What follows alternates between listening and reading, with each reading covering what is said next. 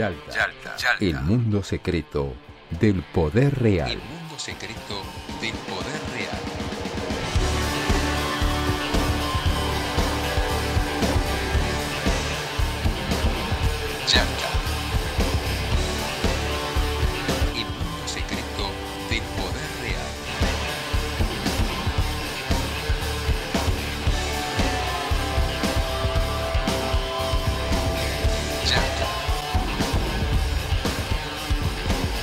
Auspicia Yalta, el mundo secreto del poder real.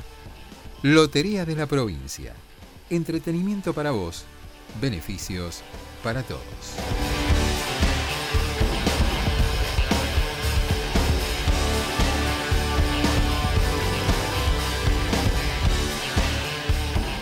Buenos días, buenas tardes, buenas noches en alguno de los lugares donde nos estén escuchando. Eh, esto es Yalta, el podcast semanal sobre política internacional este, que llevamos adelante junto a Facundo Cardoso y, a Martín Piqué. Hoy con un invitado de lujo, un patagónico, que Boris es el patagónico chileno, en este caso un patagónico argentino.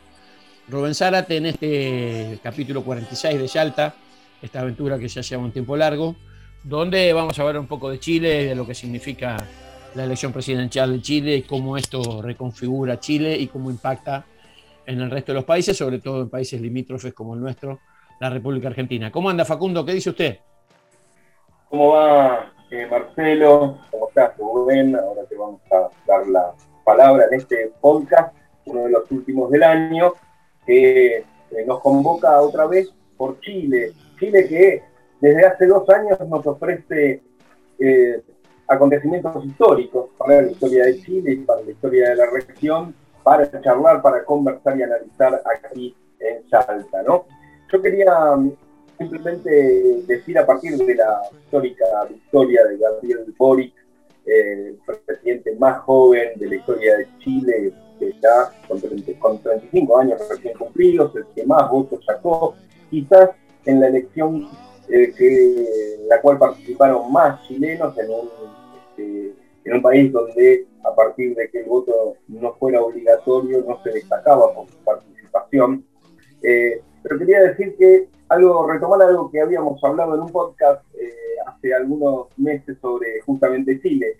Dos años después del golpe militar, en 1973, Milton Friedman es invitado, en la escuela de Chicago, ¿no? Eh, es invitado por la Escuela de Negocios de Valparaíso a Chile y habla, habla del espíritu de todos los programas, del programa que se impondría empezaría a imponerse en la segunda mitad del siglo, en la segunda mitad de la década 70, perdón, se reforzarían en los 80 con Thatcher y Reagan y finalmente este, se consolidaría sobre el suelo de barro también en los 90 con el consenso de Washington. Bueno, y ahí unas charlas, etcétera, en el primer país que adoptaría esto que luego llamaríamos neoliberalismo. Y cuando se va, vuelve a citar, le escribe a Pinochet diciéndole, nos hicieron sentir como si realmente estuviéramos en casa, ¿no? Y esa casa, de alguna manera, también llega Boris, una casa convulsionada, trágica, pero esperanzadora, después de las revueltas del año 2019. Una casa muy coqueta para afuera, pero por dentro destruyéndose también, ¿no? Eh, y cuyos cimientos, en gran parte, a pesar de las convulsiones, que este, vimos en estos dos años, la Asamblea Constituyente, la nueva Constitución, esta elección, en gran parte esos cimientos fueron construidos por eh, los que recibieron a Milton Friedman en estos sangrientos comienzos de los 70 en Chile. Esto vamos a analizar la historia de Chile, cómo llega Chile hasta acá, por qué de alguna manera sucede lo que viene sucediendo hace dos años y este, especular o establecer algunas hipótesis acerca del futuro de Chile y también de la región. Para ello tenemos un patagónico, un invitado patagónico de lujo, como bien decía eh, Marcelo, que es Rubén Zárate. Yalta, el mundo secreto del poder real. Buenas noches, Chile. Ponui, Suma, Aruma, Punmai, Chile. Gracias a ustedes, a todas las personas, a todos los pueblos que habitan el lugar que llamamos Chile. Quiero comenzar este momento histórico que es tremendamente emocionante, en que nos están viendo los ojos de Chile y del mundo, agradeciendo a todos los chilenos y chilenas que fueron a votar, honrando su compromiso con la democracia. Lo hicieron en el duro y noble norte, lo hicieron también en el lluvioso y ventoso sur, estuvieron en el caroloso y fértil centro y también en Rapanui, en Juan Fernández y en la Antártica chilena. Lo hicieron desde el extranjero, lo hicieron desde los pueblos más chicos hasta las ciudades más grandes. Y no importa hoy día en este momento si lo hicieron por mí o por mi contrincante. Lo importante es que lo hicieron, que se hicieron presentes, que mostraron su compromiso con este país que es de todas y de todos. También, por supuesto, y debo decirlo, y debo decirlo, a las personas que quisieron asistir a votar y no pudieron hacerlo por la falta de transporte público. No puede volver a ocurrir que en un día tan importante, tan relevante como este, se prive a la gente, por los motivos que sean, de ejercer su derecho a voto. Queremos ya un presidente joven que ame la vida, que enfrente la muerte, la tuya, la mía, de un perro, de un gato, de un árbol, de toda la gente. Compramos el página, leemos a Galeano, cantamos con la negra, escuchamos Víctor Jara. Dicen la juventud no tiene para gobernar experiencia suficiente. Experiencia de robar. Menos mal que nunca la tenga. Experiencia de mentir. Somos del grupo Los Alieris de Charlie, le robamos melodías a él. Rubén, ¿cómo andas? Eh, creo que para analizar la, la, elección que ha dado Boric, que ha sido excelente, eh, tenemos que evaluar, como recién se estaba planteando, todo el proceso de conmoción social que, se fue, que fue creciendo en, en Chile desde el inicio de las protestas estudiantiles, que como recordarán empezó con una consigna que tenía que ver con una reacción a una suba imprevista del de, el boleto eh, y que a su vez era parte de una lucha que venía acumulándose de hace mucho tiempo porque eh, digamos, el sistema de transporte en Chile hace que una parte de la recaudación se la queden directamente los, eh, los. También marca eh, la propia situación laboral, digamos, de los, los, de los trabajadores eh, del sistema de transporte, eh, con cierta precariedad, digamos, en última instancia tienen que, sus ingresos son a partir de la cantidad de personas que levantan efectivamente. Y durante dos años anteriores en, Chile eh, se había decretado el, el voto, el, voto no, el, boleto eh, libre para el pase libre para estudiantes y por esta modalidad laboral, digamos, de, gran explotación, francamente, para los trabajadores eh, choferes del sistema de transporte, los choferes eh, pasaban de largo cuando había estudiantes que estaban este, intentando eh, parar el colectivo. Entonces empezó con una serie de protestas donde físicamente los estudiantes comenzaban a parar los colectivos eh, para poder, este, digamos, para, para, poder subirse y poder llevar y ejercer ese derecho que se le había otorgado, que era el, de, el del boleto gratuito.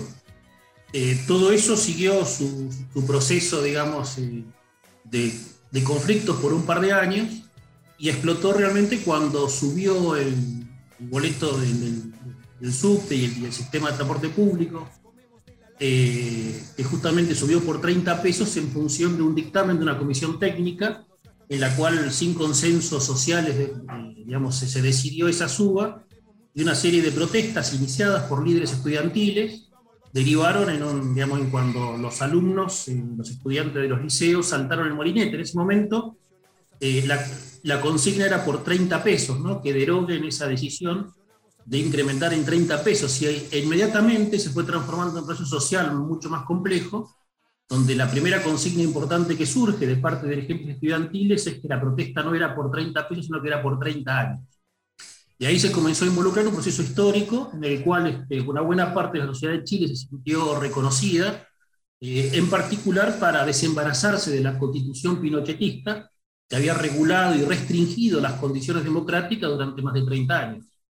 Eh, y ese es un proceso importante. ¿Y por qué digo esto? Porque una buena parte de los votos que obtuvo Boric tienen que ver con la decisión de la sociedad chilena de proteger la transformación de la convención constituyente que se comenzó a dar y que de hecho la derecha había comenzado a anticipar que algunos de los nuevos institutos que se iban este, estableciendo en la convención constituyente eh, probablemente iban a ser cuestionados este, incluso judicialmente o iban a ser limitados luego con leyes posteriores en caso de que la derecha ganara. Entonces acá hay un punto interesante que es que eh, Boric de alguna manera representa esta necesidad de transformación más profunda de Chile eh, y lo representa incluso en esta dimensión estructurante de la política y el manejo del Estado, que es el proceso de reforma constitucional que se está viviendo actualmente en Chile. Y hay algunos datos que merecen, que merecen anotarse porque tienen que ver con, o lo habrán notado en el discurso, en el primer discurso que dio Boric una vez que, que ganó, en el cual empezó su discurso en Mapundum, que es la, la lengua mapuche, eh, donde hizo un reconocimiento explícito al valor de los pueblos eh, originarios, digamos, en, Chile, eh, e incluso se dirigió a los pueblos de Chile que, que, habitan este territorio que llamamos Chile, ¿no?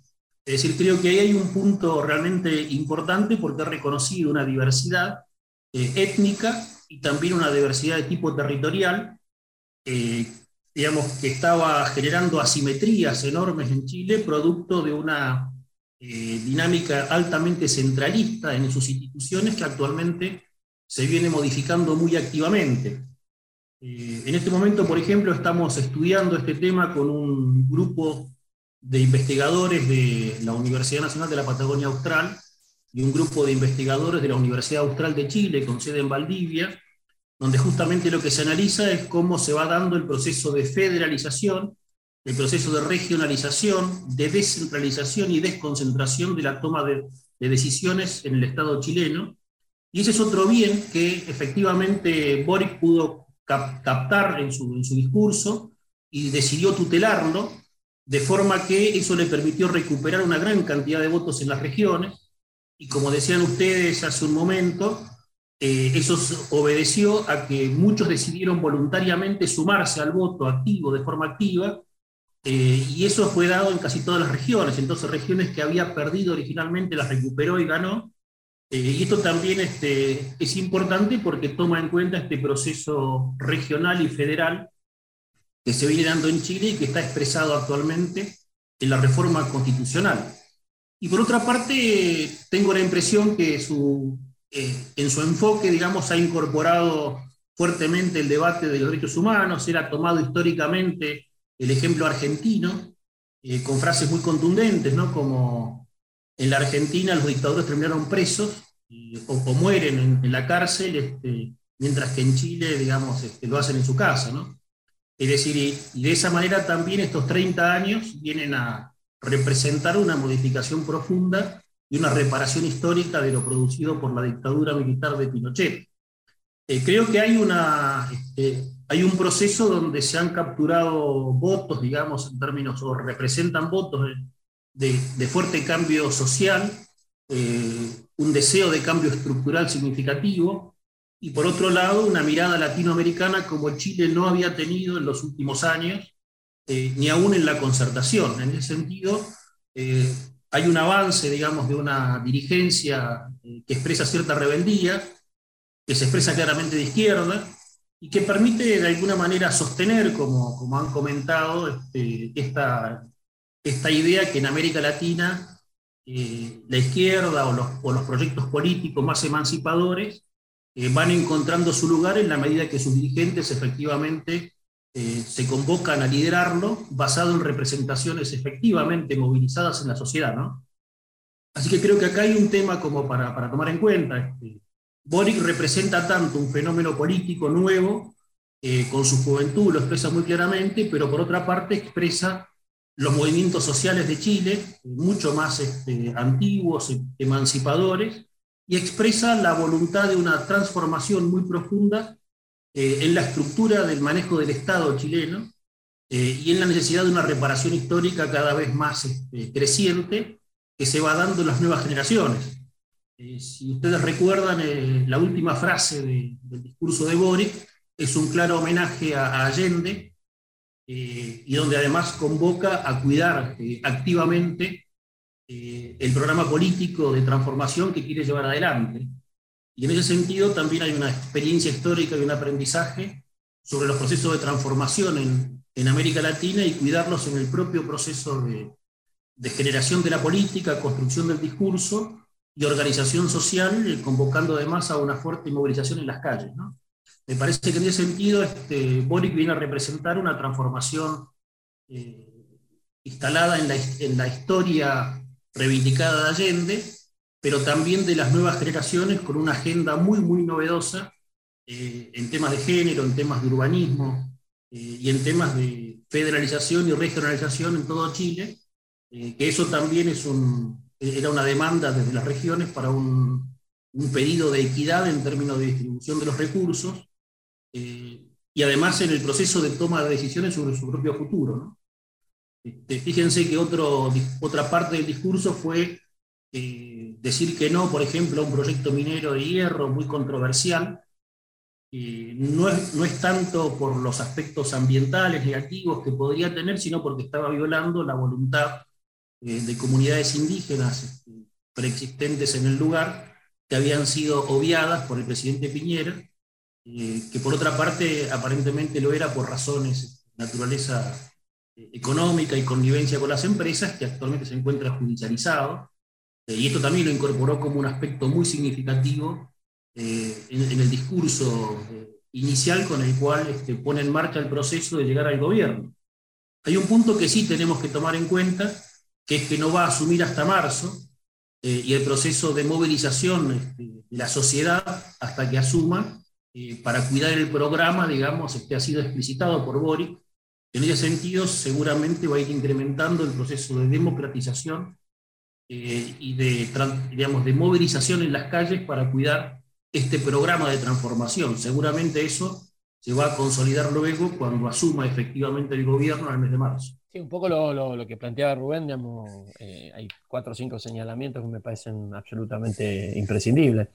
El primero de ellos es que, bueno, este, Boric llega a la moneda desde fuera del sistema político chileno. Este me parece que es un dato relevante en tanto y en cuanto no forma parte de ninguna de las dos coaliciones principales y ni siquiera forma parte del principal partido político histórico sobre el que se articuló la coalición que lo tuvo él como candidato a presidente.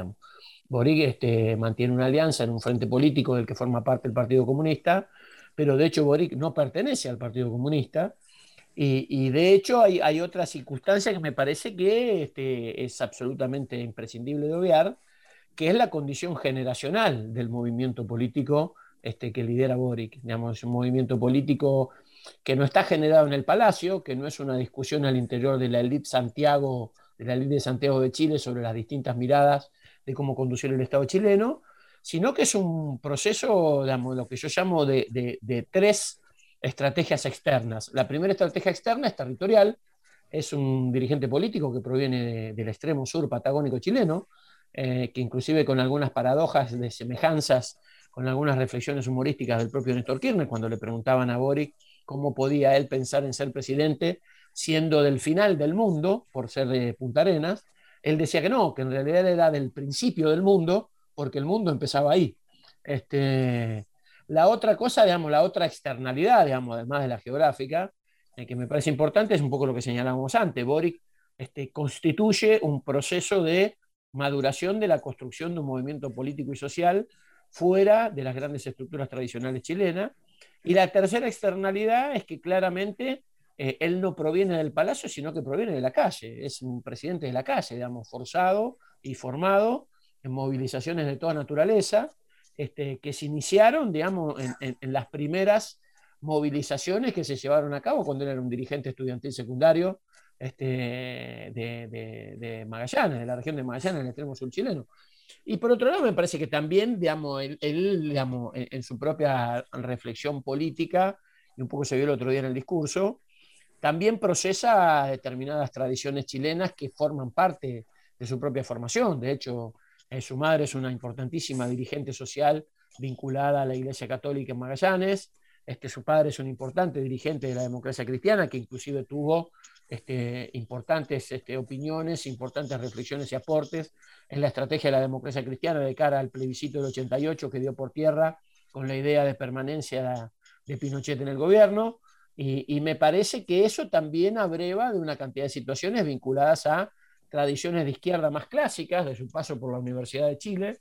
Y, me parece que en alguna medida Boric intenta producir una nueva síntesis política yo creo que su campaña de segunda vuelta claramente intenta llegar a ese lugar, este, donde él reconoce su origen de izquierda y reconoce su fuerza madre en la coalición a prueba de dignidad, pero se plantea que la construcción de una mayoría social de transformación contra un liberalismo, neoliberalismo muy consolidado en Chile tiene que tener el aporte de otros actores, el aporte de actores de la democracia cristiana, el aporte de actores del Partido Socialista, el aporte de sectores vinculados al movimiento sindical, el aporte de sectores vinculados al movimiento independiente, inclusive un movimiento independiente que tanto en la Convención Constituyente como en las elecciones regionales que, señalaba Rubén, ha tenido importante participación. De hecho, de esos movimientos sociales de protesta contra el neoliberalismo chileno surgen nada más y nada menos que el actual intendente de Valparaíso, también originario de Punta Arenas y compañero de estudio de Boris, Jorge Sharp, también de 36, 37 años, y de ahí surge el actual gobernador de la región de Valparaíso, Rodrigo Mundaca, que es quien ha liderado históricamente la discusión sobre el agua potable como derecho humano en Chile. O sea, la, complejidad del proceso que termina eh, legitimando a Gabriel Boric como su líder de época eh, es un proceso que inclusive me parece que tiene una riqueza que no está todavía suficientemente analizada, Facundo. Exactamente, Marcelo. Y bueno, lo que ha demostrado el proceso chileno sin duda es cómo desde la calle, desde un movimiento emancipador, como mencionaba Rubén, se puede llegar al palacio de gobierno de un país claramente que en, las últimas, en los últimos 50 años ha transitado un camino más que conservador, por decirlo de alguna manera.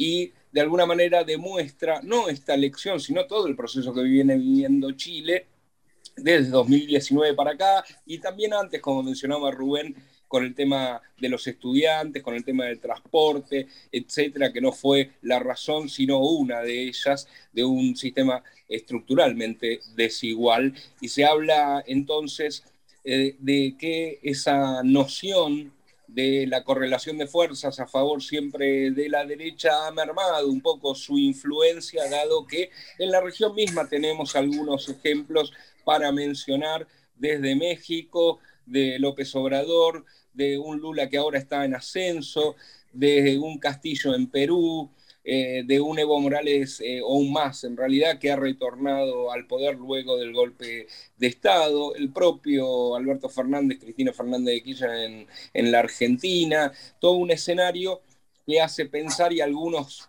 algunos también promesas como el de Colombia, que vemos a un candidato que está surgiendo, pero eh, de todas maneras, esta, yo quería decir que esta correlación de fuerzas no se da tanto en el ámbito democrático, sino en el ámbito republicano, que es el ámbito de la gestión, no en el ámbito de lo electoral.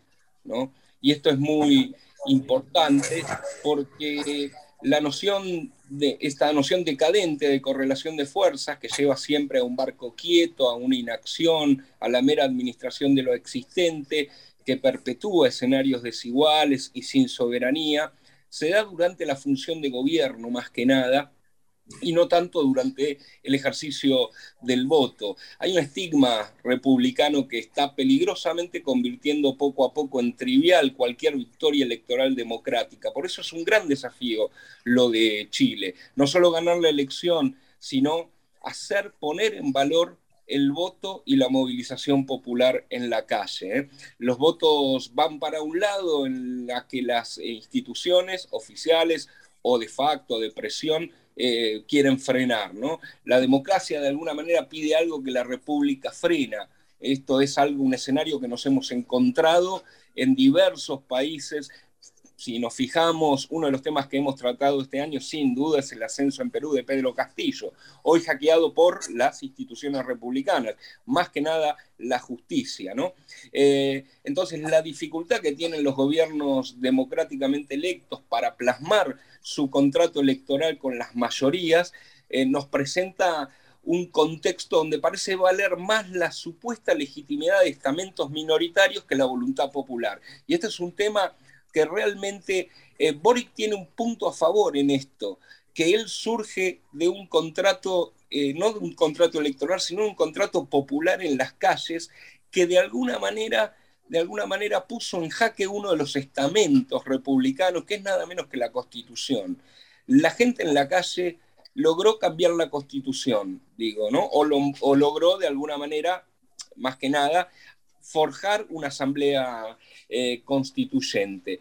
Pero bueno, lo que digo es que la democracia, la voluntad popular pide mejoras eh, que no se alcanzan con un gesto meramente distributivo, mientras que eh, los estamentos republicanos de alguna manera parecen pedir la aceptación de la pérdida del ingreso, la cancelación de expectativas y de alguna manera también la legitimación de lo existente. No es menor, por tanto, el desafío de Boric. Tiene por delante el duro pero no imposible eh, eh, desafío de hacer valer 55% de la voluntad popular democrática frente a 50 años de república, si bien cuestionada, pero también consolidada durante estas décadas. Y además, en un gesto para nada inocente, me parece, esa institucionalidad goza de un enorme marketing, es decir, el comportamiento institucional que Boric, al cual Boric obviamente obedece también en Chile con el encuentro con Piñera, el almuerzo con Piñera, etcétera. Eso es muy, este, muy, muy importante. Sin embargo, es muy importante también tener en cuenta algunos pasajes del discurso de Boric que a mí me parecen que eh, son eh, iluminadores en ese sentido. Él dice, conmigo eh, a la moneda no entro solo, yo entro con la gente. Esa es una, una, definición muy importante. Cuando esas instituciones le nieguen el acceso legal de legitimidad institucional a las reformas que quiera hacer, bueno, la gente va a tener que estar ahí presente. En su discurso estuvo muy Em, presente también el tema de que con la elección no alcanza. Con la elección no alcanza. Él ve venir ese escenario con un Congreso que ya uno de los referentes dijo que eh, lo nuestro es ponernos duros, un referente de, de, la derecha que ya van a sacar a Katz del escenario y van a poner a otra, otra persona porque no van a querer jugar con un perdedor. Algo similar está ocurriendo aquí en la Argentina cuando lo sacan de la cancha a Mauricio Macri también eh, en la elección. Em, este, él dijo, tenemos, tendremos un Congreso equilibrado, lo que significa a su vez una invitación y una obligación a dialogar. Este, los desafíos son demasiado relevantes para quedarnos atados en las trincheras. Eh, cuidar el proceso constituyente, algo que ah, hacía alusión también eh, Rubén. Eh, bueno, algunos, algunas, algunos pasajes de su discurso fueron más que interesantes en el sentido que está tocando el núcleo de en derredor del cual se forjó esa institucionalidad para cuidar el programa del que yo hacía referencia con Milton Friedman al comienzo, allá por 1973, el inicio de la dictadura sangrienta en Chile. Por ejemplo, los fondos privados de pensión, de pensión son parte del problema, dijo, ¿no? Esto es un, un, un avance más que importante en sentido estructural, no solo meramente distributivo, ¿no? Le está sacando un, una, al establishment eh, chileno o está atacando una parte muy importante estructural del, eh, del establishment chileno. Y dijo también que se requieren que los acuerdos o los avances para ser sólidos necesitan de acuerdos, ¿no? Y que para avanzar hay que avanzar paso a paso, recordando casi a, a Mostaza Merlo, peldaño a peldaño, graduales, es decir, de alguna manera sabe eh, Boric a lo que se está enfrentando. Pero es muy importante tener en cuenta esta relevancia de que una generación que nace de la calle, que no convivió, no tiene convivencia, no tiene negocio con esa institucionalidad forjada en 50 años, va a tener que enfrentarla no solo en las urnas, sino también en la arena política, una arena política que está cooptada. Y va a necesitar, pero lo bueno es este, es este punto, que para eh, resquebrajar esos cimientos, eh, ellos saben que necesitan de la movilización popular tal como lo hicieron con la revuelta social que dio lugar a la Asamblea Constituyente. Este es un gran desafío, eh, no solo para cumplir con este contrato electoral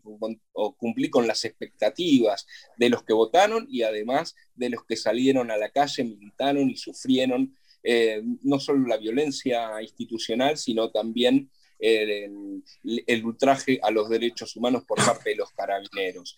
Es muy importante porque eh, de alguna manera va a sentar una base si se puede realmente modificar la estructura de nuestras sociedades latinoamericanas, cuyas instituciones están cooptadas por las minorías y no pueden, por tanto, satisfacer los reclamos, necesidades y expectativas de las mayorías. Creo que habría que agregarle a lo que estás planteando, me parece que estas categorías de distinguir eh, las estructuras de la República, de los componentes democráticos y plebeyos en los países latinoamericanos, este, tiene una importancia significativa para el análisis actualmente, eh, dado que además eh, de esa mirada conservadora, estrictamente de la República, no necesariamente asociada a las demandas sociales, se han buscado mecanismos que operen como mecanismos internacionales o instituciones internacionales,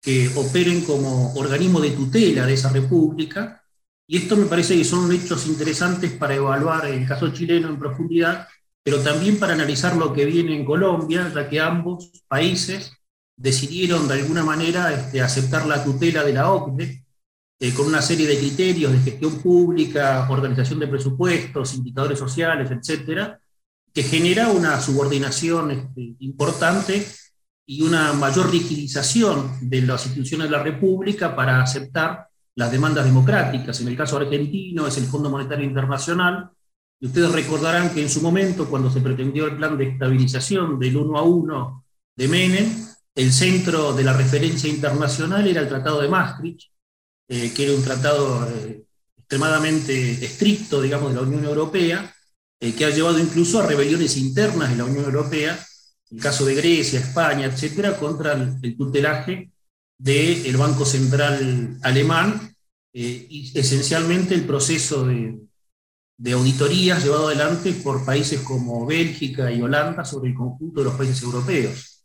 Es decir, acá también es interesante que podamos ver esto porque atrás de ese concepto tan estricto de la República, en general este, suelen, suelen eh, subordinarse, digamos, a estrategias tuteladas por parte de organismos internacionales, en algunos casos que tienen un carácter voluntario, en otros casos un carácter impuesto. En el caso de Chile, la derecha de forma voluntaria aceptó, digamos, a la, a OCDE, pero también lo había aceptado la concertación, como una manera de vincularse a la Unión Europea, internacionalizar la economía eh, y establecerse con un diferencial, eh, digamos, presumían un diferencial este, en América Latina respecto de la estabilidad eh, jurídica para las inversiones o, la generación de una cierta de, de gestión y, y gobierno asociada a indicadores que luego se demostró que eran difíciles de cumplir.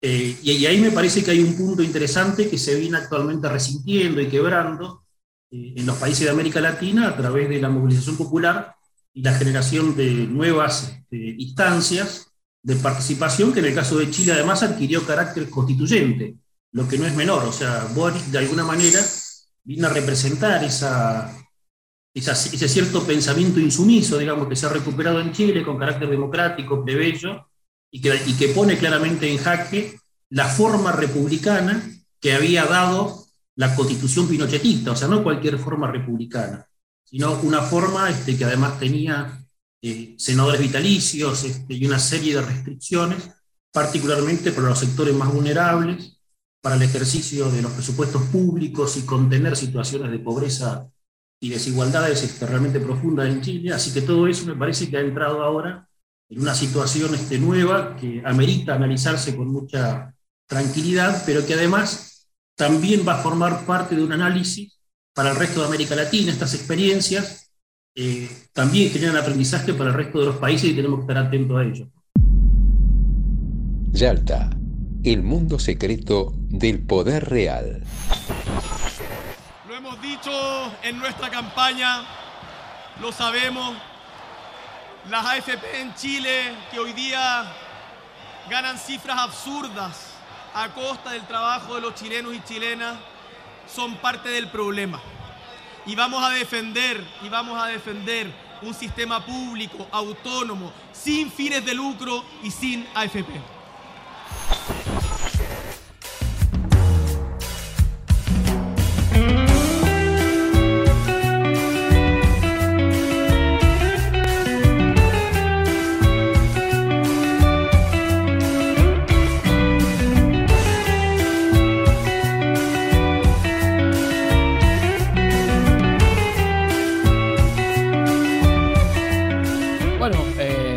Desafío de Chile está vigente. Eh, muy bien se señaló acá, inclusive una, una, situación que empieza a discutirse en muchos lugares. Digamos.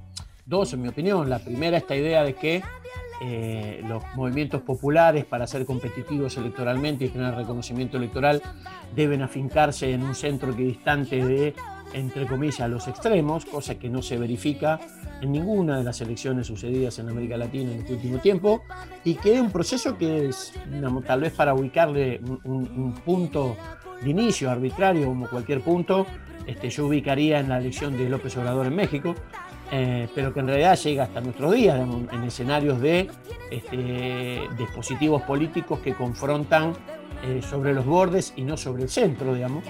Y, y, la otra cuestión que me parece que empieza a estar muy en debate, esto que por ahora digamos, pasa de ser una, una reflexión teórica, pero que empiece a tener impacto real en los sistemas políticos y en la cotidianidad de los debates y las disputas en los países, que es esta discusión de hasta dónde eh, la república neoliberal puede contener las demandas de la democracia plebeya, como muy bien lo planteaba aquí este, Facundo y como muy bien lo, reconstituyó digamos, en el debate Rubén. Me parece que ese es un gran punto. El gran punto es si esta institucionalidad neoliberal todavía sobreviviente en gran parte de los países de la región puede dar cuenta de las democracias de una democracia plebeya que tiene como objetivo central rebelarse contra el orden establecido de una globalización financiera que solamente le asigna tareas a los países y le desconoce cualquier tipo de soberanía, y si existe la posibilidad de que los movimientos populares puedan sobrevivir en un corset tan estrecho en relación a sus posibilidades de acción política.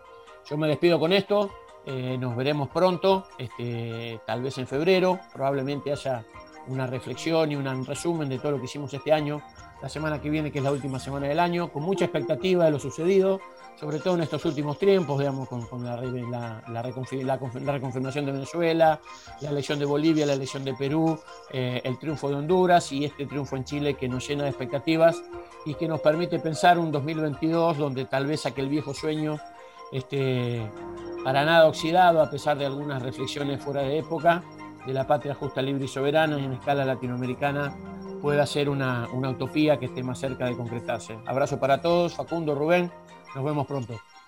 Abrazo para Marcelo, para Rubén. Muchas gracias, Rubén, eh, por esta participación. Un abrazo grande. Yo creo además como última, como, última idea que de esto que hablamos de las tutelas, no tenemos que olvidarnos que antes de establecer la estrategia del UNASUR, hubo que primero negar la participación en el ALCA.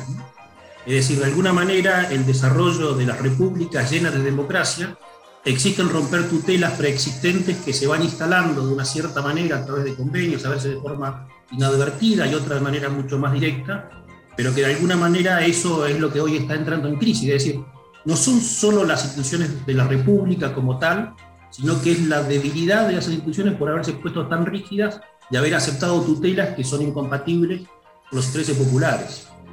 Y así que me parece que ahí hay un punto, además de reflexión, que creo que todo el año que viene va a formar parte, porque los cambios que están dando en varios países ameritan eh, reintroducir esta discusión en términos de, una patria grande, digamos, este, y considerar nuevas formas de integración también de carácter este, nacional, transfronterizo y de desarrollo e integración de los pueblos. Bueno, yo con esto me, despido, les mando un abrazo grande eh, y espero que tengan unas felices fiestas eh, y, lo, puedan pasar bien. Han sido unos años duros, así que es bueno reencontrarse. De verdad, les mando un abrazo.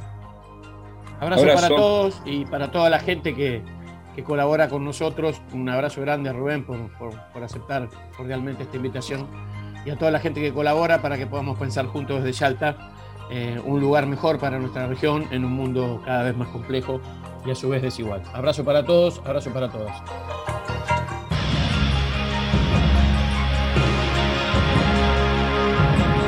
Yalta, corremos la cortina del poder real.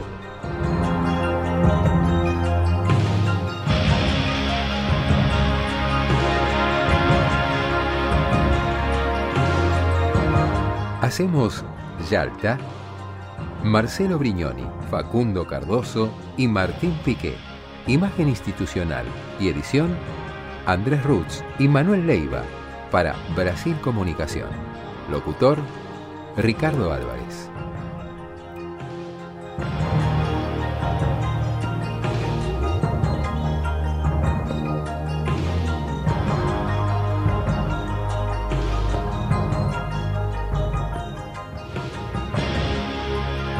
Auspició Yalta, el mundo secreto del poder real, Lotería de la provincia, entretenimiento para vos, beneficios para todos.